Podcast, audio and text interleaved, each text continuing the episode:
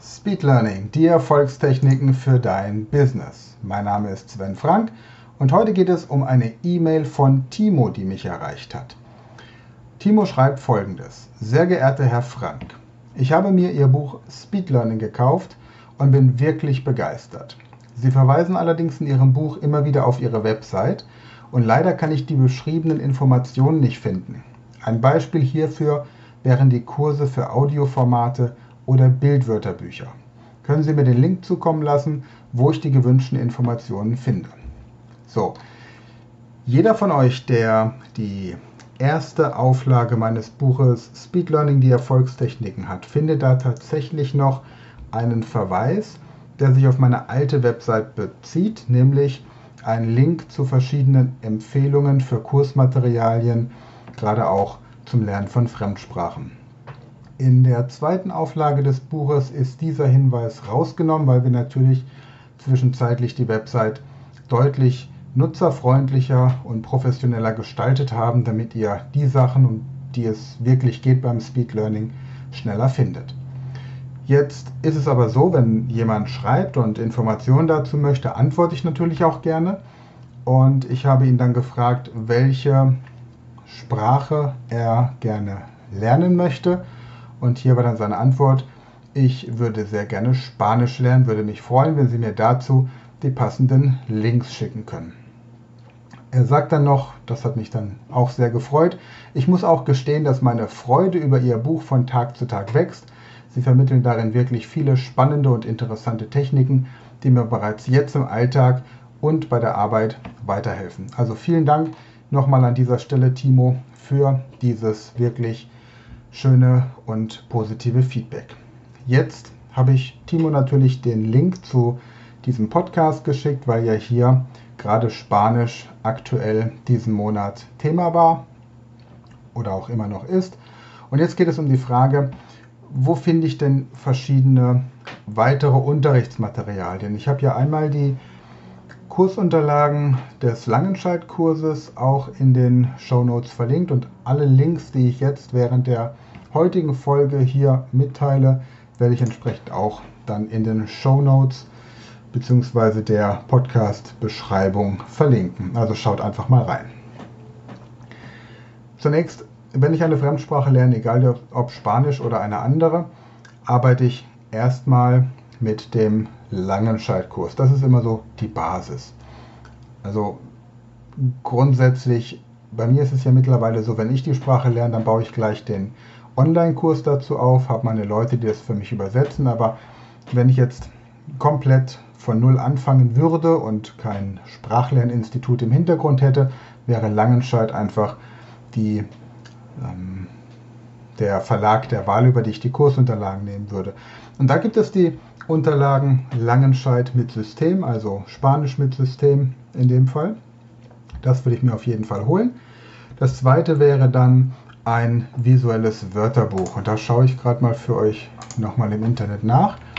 Und zwar gibt es da nämlich zwei verschiedene. Ich habe bis vor kurzem immer die äh, von Covent Garden empfohlen, Bildwörterbuch. Aber mittlerweile finde ich die von Pons tatsächlich besser.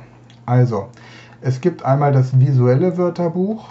Das ist im Covent Garden erschienen und ziemlich genauso ist das Bildwörterbuch von Pons. Gibt es zu verschiedensten Sprachen. Ihr findet darin über 8000, 16.000, je nachdem wie man zählt, Wörter und Redewendungen immer mit einem Bild behaftet. Ist auch ideal für Menschen, die mehrere Sprachen lernen oder sich mit mehreren Sprachen parallel beschäftigen weil nämlich die Symbole und die Bilder auf jeder Seite eines jeden Bildwörterbuches, egal in welcher Sprache, identisch sind. Was allerdings die besondere Stärke des Pons Bildwörterbuches ist im Vergleich zu dem von Covent Garden, ist, dass am Ende noch eine Liste der wichtigsten Verben zu finden ist. Und wie ihr wisst, empfehle ich ja, dass man sich die internationalen Wörter raussucht und da sind natürlich internationale Verben, also Verben, die ich auf Anhieb verstehe in der jeweiligen Sprache, besonders hilfreich. Also Holt euch von Langenscheid den Kurs Spanisch mit System und das Bildwörterbuch Spanisch von Pons. Außerdem gibt es vom DTV Verlag, DTV zweisprachig, wie gesagt, ich werde das alles verlinken, zweisprachig Spanisch. DTV zweisprachig Spanisch. Da gibt es hier zum Beispiel spanische Kurzgeschichten. Das ist ein Taschenbuch oder Spanisch für Einsteiger gibt es eben dann auch in verschiedenen Schwierigkeitsstufen. Spanien in kleinen Geschichten. Und da habt ihr auf der einen Seite einen spanischen Text und auf der anderen Seite die deutsche Übersetzung. Das ist eine freie Übersetzung, ist also nicht immer eins zu eins aus dem Spanischen übersetzt. Und darüber hinaus gibt es jetzt die Möglichkeit, dass ihr eben auch Themen, die euch interessieren, bei Wikipedia eingebt. Wikipedia, ich mache das gerade mal hier parallel. Wikipedia. So, und jetzt gebe ich zum Beispiel die Stadt ein, in der ich lebe. Sagen wir mal Mainz, in meinem Fall. Und habe jetzt die deutsche Wikipedia-Seite. Und wenn ich jetzt links bei Wikipedia schaue, dann kann ich auf Wikipedia in anderen Sprachen klicken und klicke dann auf Espanol. Und dann habe ich Maguncia. Maguncia in Alemán Mainz um, es la capital del estado federado alemán de Renania-Palatinado. Es una ciudad situada en el suroeste de Alemania, a orillas de Rio Rin.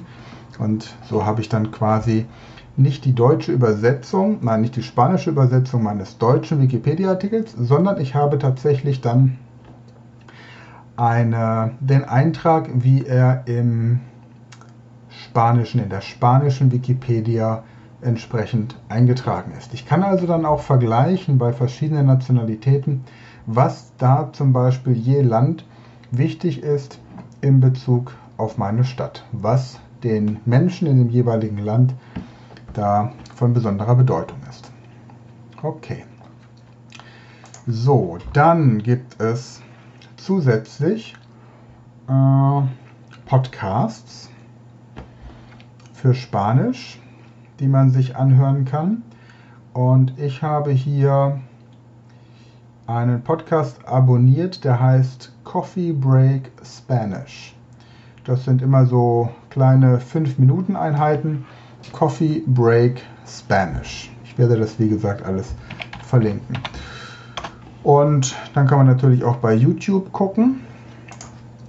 Ähm, Espanol. Español con subtítulos. Also immer mit Untertiteln. Und dann finde ich hier zum Beispiel Español, el restaurante con subtítulos. Da gibt es dann auch verschiedene Filme, Serien und so weiter.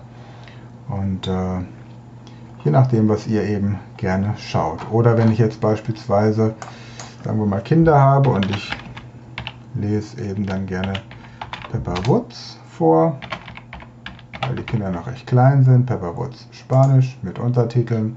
Voila.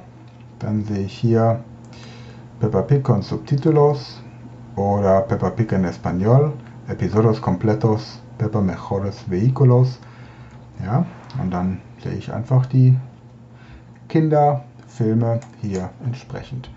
Oder ich möchte zum Beispiel etwas über Mexiko erfahren. Mexiko,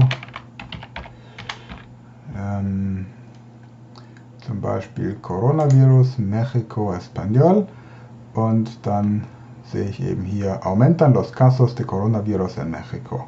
Noticias Telemundo. Und dann habe ich bei Noticias Telemundo zum Beispiel einen Nachrichtensender.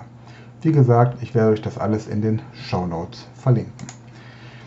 Was man auch dann noch tun kann, was ich auch immer wieder gerne mag, ist ein Sprachtandem zu finden und das findet man unter HelloTalk.